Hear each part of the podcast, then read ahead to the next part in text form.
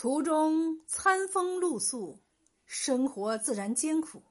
可曾阳一直没敢动那袋白米，只是上山捡些柴火换口饭吃，饥一顿饱一顿，走过了一村又一村。这一天，曾阳来到一个小镇，双手空空，只得上山拾柴。从天刚亮拾到烈日当空，好不容易拾得一担。换了五个铜板，正准备买个烧饼充饥，不料他伸手一摸，发现装米的袋子不知什么时候被划了个大口子，满满一袋米漏得所剩无几。曾阳大吃一惊，这不是塌了天陷了地吗？这可怎么好啊？曾阳一下子没了主意，可怜他一个半大孩子，只吓得蹲在路边放声大哭，哭得连饿都忘了。路边有个卖青枣的，见曾阳哭得可怜，便过来询问。曾阳哭哭啼啼的说了自己千里上京的事，并告诉他自己最重要的信物没了。卖枣人好不奇怪，什么信物？曾阳抽抽搭搭的说：“一袋米。”卖枣人乐了：“ 哈哈哈哈，这有何难？我这有银子，你去另买一袋就是。”曾阳抹了把眼泪，仰起头说：“不行，我爹说了，就算是走投无路。”也不能收受人家半点施舍。卖枣人一愣，不由得微笑起来，觉得这孩子有这样的骨气，倒是难得。于是决定帮帮他。卖枣人想了想，说：“既然你这么讲，我就不勉强了。要不这样，你买我一颗青枣，我就有办法不施舍你，反而有助于你。你看怎样？”曾阳瞧了瞧那人，又瞧了瞧那筐青枣，觉得眼前这人不像个骗子，只是筐里的青枣实在不怎么样，看起来还生得很，估计他今天还没开张呢。曾阳想了半天，左右没有办法，而且就算被骗，也只是一颗青枣钱，于是将信将疑的买了一颗，放在嘴里一咬，马上吐出来，哇！酸的掉牙。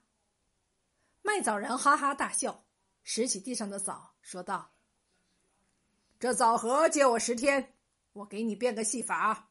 十天后你来这里找我。”就这样，曾阳又疑虑又不安，在小镇上待了十天。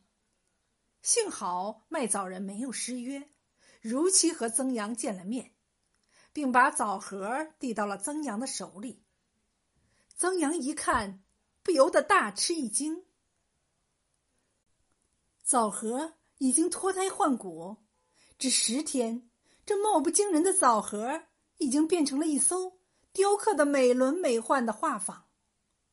家道没有败落前，曾阳见过这种玩意儿，这是微雕啊。卖枣人说。他本已退隐，也算是俩人有缘，这回就破例了。他让曾阳把这个微雕拿到西街的文玩店，就说是城东一个姓宋的卖枣人给的，这样就能够换一袋白米，说不定连上京的路费都有了。曾阳听了，扑通一声跪在卖枣人的面前：“大师。”求你收我为徒。卖枣人说自己已经封刀多年，不肯收徒。可是曾阳死缠了数日，苦苦哀求，一片诚心。卖枣人终于应允。